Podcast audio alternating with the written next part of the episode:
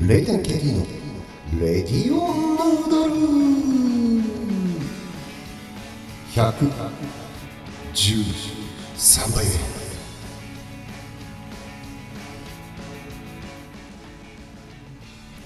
えー、皆さんこんばんはこんにちは。おはようございます、えーレイタの KT のレディオヌードル第113杯目です。よろしくお願いします。はいそんなわけでですね、えー第113杯目、えーやってまいりました。さてさて、えー蒸し暑かったり暑かったり朝晩はちょっと涼しかったりだと思います。これを聞いている頃多分ね、えーそんなに変わってないんじゃないかと、えそんなわけでですね、えーレイタナケイティのレディオヌードル第113杯目なんですけども今回は前回が、えーそうですね。島根県松江市のクリア豚骨塩ラーメンのお話だったんですけども3軒ほどダダダと行ったお店の話をですね、えーこうロードムービーのように展開したわけですけども今回はですねまたまた立ち食いそばです、えー東京です。東京都内、え都内もねこうなんていうんですか激戦区みたいなのがたくさんありまして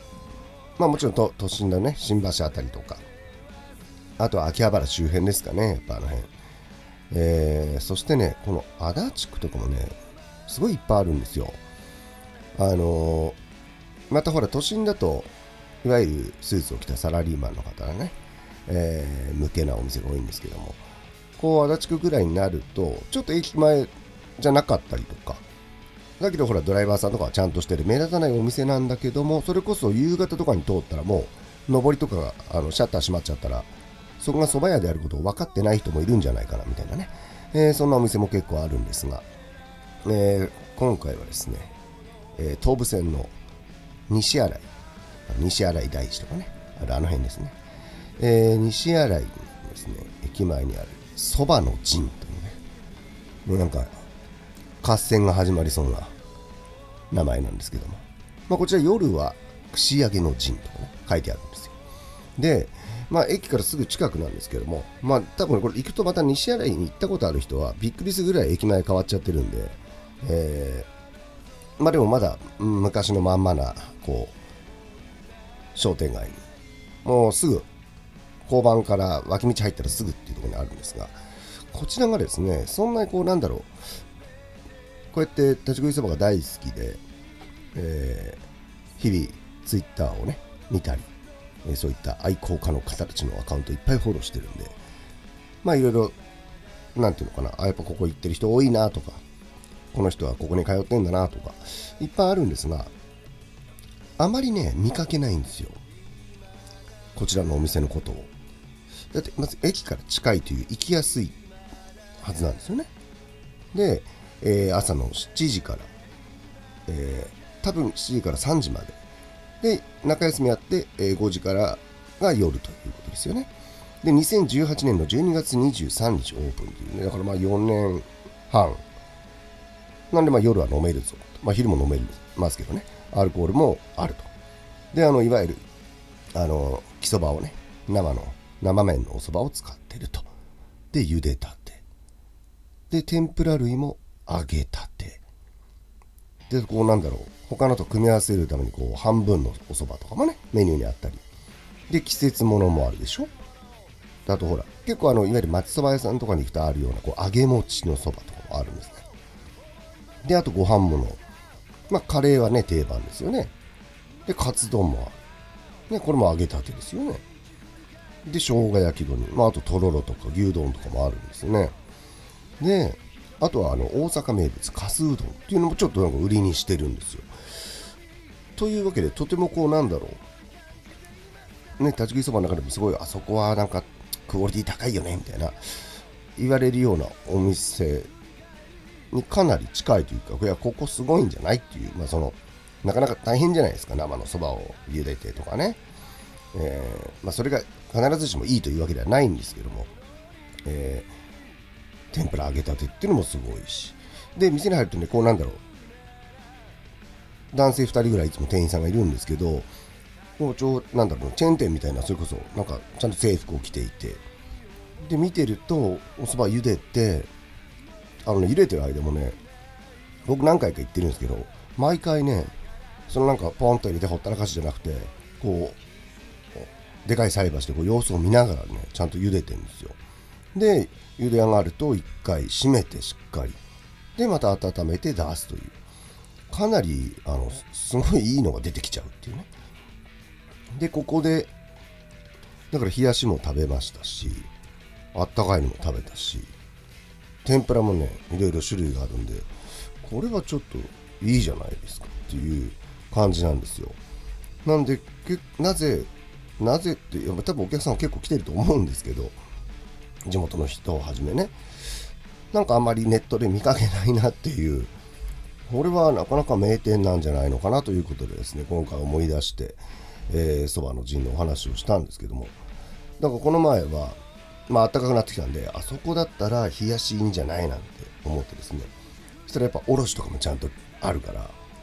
合うんですよね、おろしが。で、冷やしおろしそば。で、じゃあちょっと、天ぷら、その時重いかなと思って、じゃあたぬき追加してください。したらこう麺も綺麗にこう折りたたんで何ていうんですかねこう並べ綺麗に揃えられてて。であの大きめな花がつおがドサッとねあって。あららららこれ夏毎日食べたいやつじゃんっていう。であのもうキンキンに冷えててつゆも。これ大事なことですけど。食べたら久しぶりにあのかき氷食った時とかになるあのちょっと後頭部痛くなるんじゃないかぐらい冷たくてこれはいいじゃないと。なのでねここはなんかあ夜とかも行ってみたいなと思ってるんですよね。トッピングがいっぱいあるしで帰り際になんか夜6時からのサイドメニューっていうなんか紙を発見したんですね。そしたらいきなり先頭がハンバーグ1個350円って書いてあってえそれはどサイドメニューなのか？みたいな。ハンバーグ丼にでもしちゃうっていう。あとエビフライとかね。揚げ物できるからまあ天ぷらだけじゃなくてフライものもアジフライカニクリームコロッケメンチカツ白身魚フライとね。あとさりげないところで目玉焼きっていうのがあったんですよ。これもう完全飲めちゃうモードなんで。あの僕家でもたまにちょっといや夜軽めで本当なんか前日の残り物とかちょっとつまんで飲んで終わりでいいかなって日にちょっと足りない時に卵があると目玉焼きをついついあの2つとかね、えー、食べちゃうっていう。そのぐらい別にねど,、まあ、まあ、どこにでもありそうでないんですけどね。目玉焼きがあるって嬉しいんですよ結構。そんな重くないし。でも好きなんで食べれちゃうっていう。まあそんなねここはちょっとねいいんじゃないっていう。テイクアウトとかもやってましたねやっぱね。なのでちょっと西新井行く用事あんまないかもしれないですけどあれですよほら。駅前にねドン・キホーテがある。ドン・キホーテ。ドン・キホーテぐらいみんな近くにあるか。ね。ドン・キホーテ楽しいですよね。あんま行かないけど。最近あのうちのバンドがリハやってる北千住もね前パン屋さんとかが入ってたツタヤとか入ってたとこがなくなっちゃってなんかドン・キホーテになってあんまり嬉しくないっていう。ちょっとほら小腹が空いた時用にパンを変えたりしてたんで。残念っていうね。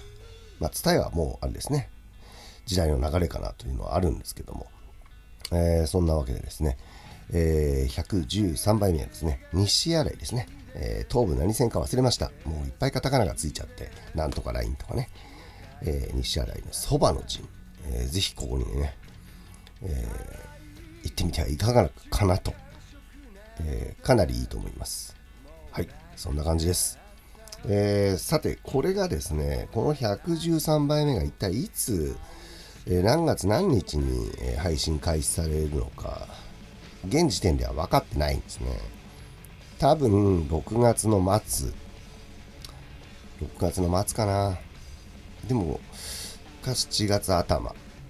えー、一応6月末だった時のために軽く告知しておきます。えー、7月の2日日曜日、えー、神田の庄司丸というね、ザ・庄司丸というライブハウス、えー、あの知ってますよね、ザ・タイマーズって知ってます？あの今原清志郎さんがね、やっていた。そのドラムの方ですね、モジョクラブのドラムでもあり、タイマーズのドラムでもある庄司丸さんのお店なんですけども、えー、そちら、えー、2019年まで我々も自分のイベントをやってたんですが、えー、今回3年半ぶりにですね、レイズ・ターナーにと略してレイタナ復活ということで、えー、7月2日にこちらでライブをやります。えー、今回主催イベントじゃないんで、えー、ちょっとまだ詳細、今は分かってないんですけど、えー、時間短めなんですけども、えー、新曲をね、引っ提げて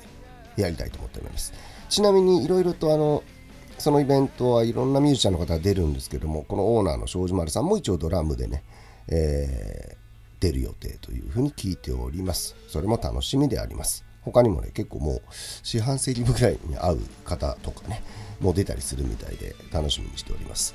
と告知をしてしまったんで、なるべく、えー、6月のいっぱいまでにこの113倍目が配信開始されるようにしたいと思っております。えー、そんなわけでお相手はキロ KT でした。ありがとうございました。